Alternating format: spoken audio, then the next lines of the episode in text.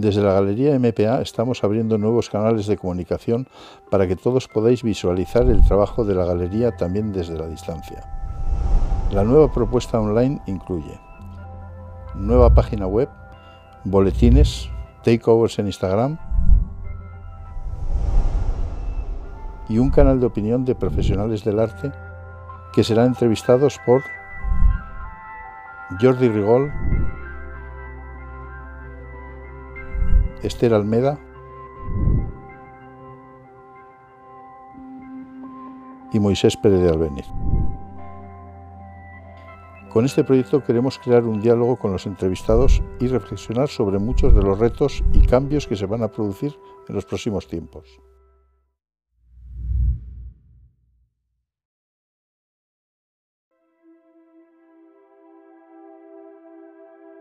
Buenas tardes, hoy tenemos a Manuel Borja Villel, director del Museo Reina Sofía de, Madrid. Hablar de Manuel Borja es, eh, hablar de, un gran conocedor de las exposiciones de, este país, puesto que sus diferentes cargos eh, le han eh, llevado a trabajar con muchísimos artistas. Bueno, pasamos a, un bloque de, preguntas. Eh, se habla mucho eh, desde el año 2016 de la Agenda 2030, sobre todo en política. Eh, todo esto nos conlleva a hablar también de un desarrollo sostenible, de hablar de, esta propia agenda que está creada para muchos aspectos de lo que en los próximos años debería ser el, mundo. Pero centrándonos en lo que es el arte y la cultura española, eh, ¿qué cambios sustanciales eh, crees que necesita hacer eh, este sector para que fuese próspero, sostenible y estable ante situaciones de esta crisis económica? Estamos eh, realmente eh, dirigidos a un cambio absoluto de paradigma y depende de nosotros eh, el que seamos capaces de, en, un momento en el cual el mundo se ha parado, en un momento en el cual hay que reconstruir de algún modo de las ruinas, depende de nosotros que reconstruyamos en una dirección o que volvamos o intentemos construir algo que no, funcionaba. Esto a nivel global. Ahora bien, a nivel, digamos, más específico, más en el caso español, ¿qué, reconstruyes cuando, digamos, vives en una situación frágil, en una situación donde el tejido cultural ya de por sí eh, no diría que es inexistente, pero sí es eh, muy frágil. Tiene que haber un, un plan eh, de reconstrucción, de algún modo una especie de New Deal, una especie de acuerdo eh, de, digamos, de, salvación casi, de, modo que eh, este tejido tan frágil se mantenga. Creo que tiene que haber medidas importantes, algunas de tipo legislativo, y es en las que cuestan poco, por ejemplo, en las, en las instituciones públicas que se aligeren las leyes de contratación, digamos, que se hagan más eh, eh, friendly, más amistosas. De hecho, eh, Derrida hablaba a menudo de que las instituciones tienen que ser hospitalarias. Eh, a menudo sabemos que las instituciones, y en mi caso vengo de un museo que fue un hospital, eh, de hecho eh, a veces se comportan de un modo agresivo hacia el huésped, sea el comisario, sea el artista que no entiende muchas de las normas y de las reglas de una institución pública y por tanto ese cambio que haga la institución pública mucho más amistosa, mucho más acogedora, eh, que refleje lo que es un derecho universal, que es el de acogida al que es distinto, yo creo que eso es un elemento muy, muy importante. Ligado con eso, hay otro elemento muy importante, eh, que es el del Estatuto del Artista. Eh, claramente entre el artista, digamos, emprendedor o la idea del artista genial, romántico, que está aislado del mundo, entre una cosa y la otra, entre dos ficciones, es muy importante el entender que el artista, eh, que hay una, como decía Gregory Cholete, una, una materia oscura, hay muchos artistas y muchos agentes culturales, muchos productores, muchos mediadores que a duras, que, duras penas pueden llegar a final de mes, que forman parte de un precariado general y que eso, digamos, contra esa precarización hay que combatir con un estatuto del artista, eh, con unas medidas, eh, digamos, que tengan que ver con un salario mínimo, con una ley, digamos, de intermitencia eh, laboral. Medidas que serían absolutamente necesarias para mantener ese, mantener ese tejido que nos permita, digamos, salvar el precipicio que hay entre el momento distópico en el cual estamos y ese futuro que está casi ahí, en el cual eh, a pesar de todo, este país eh, podría tener, digamos, un papel central, precisamente porque, digamos, no, digamos, ha jugado un papel periférico respecto a este mundo que se está terminando. Y entonces ahí es donde creo que ahora es el momento de tener una visión de modo que esto sea factible. Siendo para las galerías el Museo Reina Sofía nuestro modelo y museo de referencia, eh, ¿crees que haría falta un nuevo modelo de museo? El museo tal y como conocemos aparece en una época determinada y todo lo que tiene principio, eh, por lógica, tiene final. El museo tal y, tal y como lo conocemos eh, nace con la Ilustración, con la Revolución Francesa a principios del siglo XIX, con la voluntad de construir espacios de memoria, de construir una historia, de educar a la gente, eh, y hasta ahí, digamos, todos son ideas progresistas, son ideas eh, que todos, por, por, supuesto, suscribimos. El único problema que, tenía, que tiene este museo ilustrado es que cuando hablaba de educar a la gente se refería a un tipo de gente, básicamente el hombre occidental,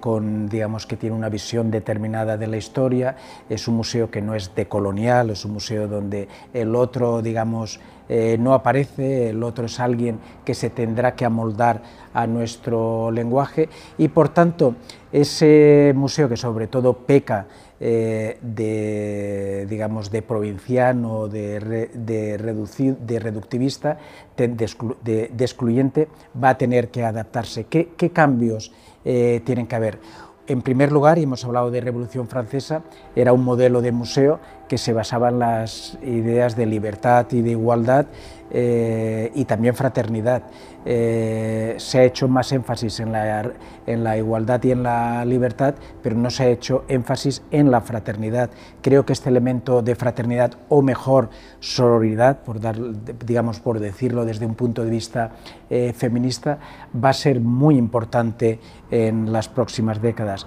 Este elemento de los afectos, de los cuidados, justamente en una época donde hemos visto a través de la pandemia que la falta de cuidados, sobre todo eh, a las personas de la tercera edad, ha sido, digamos, eh, casi como un, exterminio, ha sido realmente eh, dramático y ha, reflejado digamos, las consecuencias de una política eh, de privatización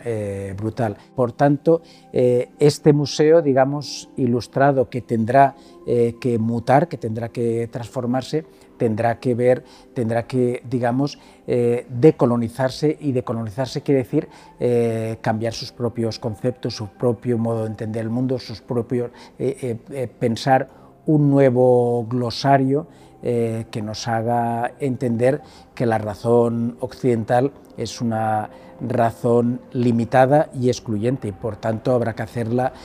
inclusivo. Y luego finalmente la idea del museo como un lugar de representación eh, también ha dejado de tener sentido eh, y posiblemente el Museo del Futuro inmediato eh, tendrá estos elementos de representación, el trabajar con exposiciones, el trabajar con obras,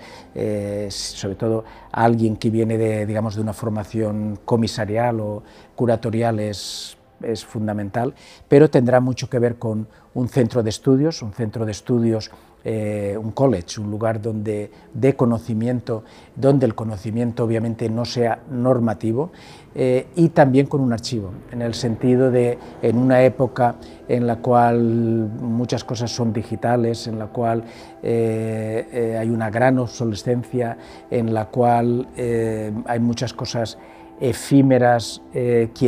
tenga la partitura de algún modo tiene la clave y por tanto la partitura es el archivo, el archivo va a ser eh, muy importante. Y ya para acabar, digamos, más en la, estructura política del museo, este museo ilustrado se basaba mucho en la acumulación de tesoros. Eh, el museo más importante era aquel que acumulaba más eh, patrimonio, Louvre, eh, son los grandes museos imperiales, Louvre, eh, British Museum, eh, Metropolitan o museos asociados a las grandes coronas, véase Prado, véase tantos otros. El Museo del Futuro cuestionará, creo, o espero, esta idea de la propiedad que tiene que ver con una concepción burguesa eh, la propiedad no es algo, digamos, privada, no es algo que exista para siempre. De hecho, la idea de la propiedad es una idea y, por tanto, es una construcción y hay otras formas de relacionarse con el mundo y con los demás. Y creo que este museo del futuro, al menos este por el cual eh, a muchos nos gustaría trabajar, tiene más que ver con la idea de lo común, en el sentido que la historia, eh, los hechos culturales, los objetos artísticos son de todos, nos has contado eh, las nuevas tendencias de modelo de museo que crees que por dónde debieran ir. Eh, ¿Crees que las galerías de arte necesitaríamos reinventarnos ante la situación de crisis que estamos viviendo? La mediación se puede dar a diversos niveles, se puede dar a nivel eh, y en diversos lugares. No hace falta que ocurra necesariamente en el espacio físico donde está digamos, están las oficinas eh, de la galería, puede ocurrir en otros lugares, puede tener otra dimensión. De hecho, estamos haciendo una, entrevista y por consiguiente sí que me da la impresión de que del mismo modo eh, que el artista se está redefiniendo, del modo que los museos se están redefiniendo, las galerías como lugares de mediación también se están redefiniendo. Y el que exista este tejido de galerías, guion, agentes, operadores culturales, a mí me parece fundamental y me parece fundamental que este tipo de espacios se vayan transformando en, otra cosa más compleja. En este país eh, nunca eh, se ha consolidado el mercado del arte. Estuvo antes en las épocas de bonanza estuvo a punto de, hacerse, pero nunca, nunca pudo, pudo ser. Esto afecta mucho a lo que son los artistas, las galerías, el, propio sector ¿no? en, sí. Eh, ¿Crees que los ayuntamientos, las instituciones eh, públicas y privadas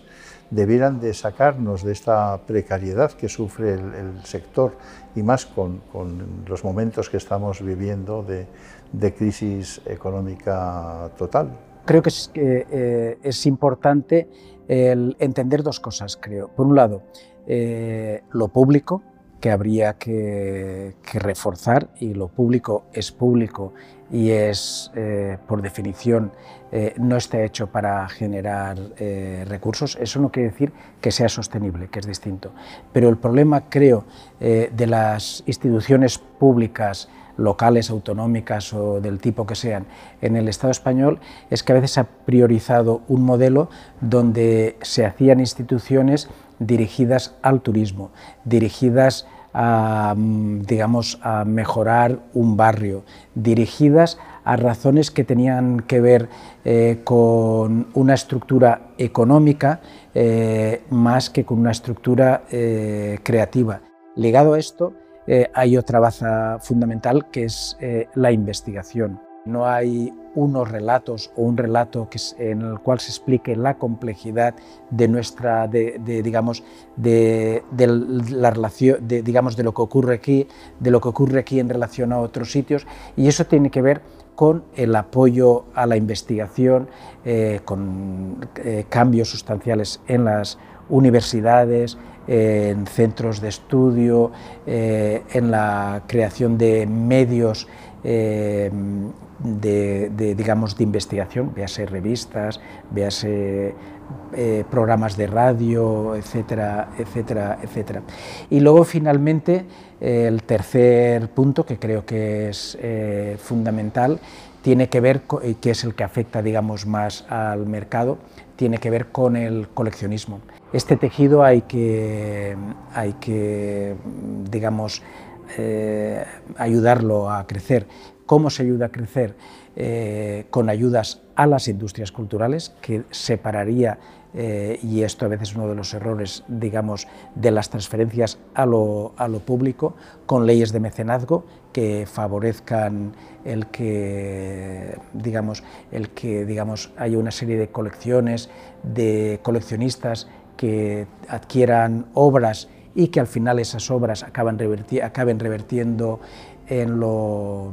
en lo, público. Y luego diría algo que, está, que siempre se ha quedado a medio vuelo, que son eh, cambios en los sistemas de gobernanza de las instituciones, que siempre tienen que ser públicas, pero en las cuales, digamos, se debería favorecer de nuevo a través de leyes de mecenazgo, pero no exclusivamente, el que este coleccionismo, en que este movimiento acabe teniendo una, una repercusión.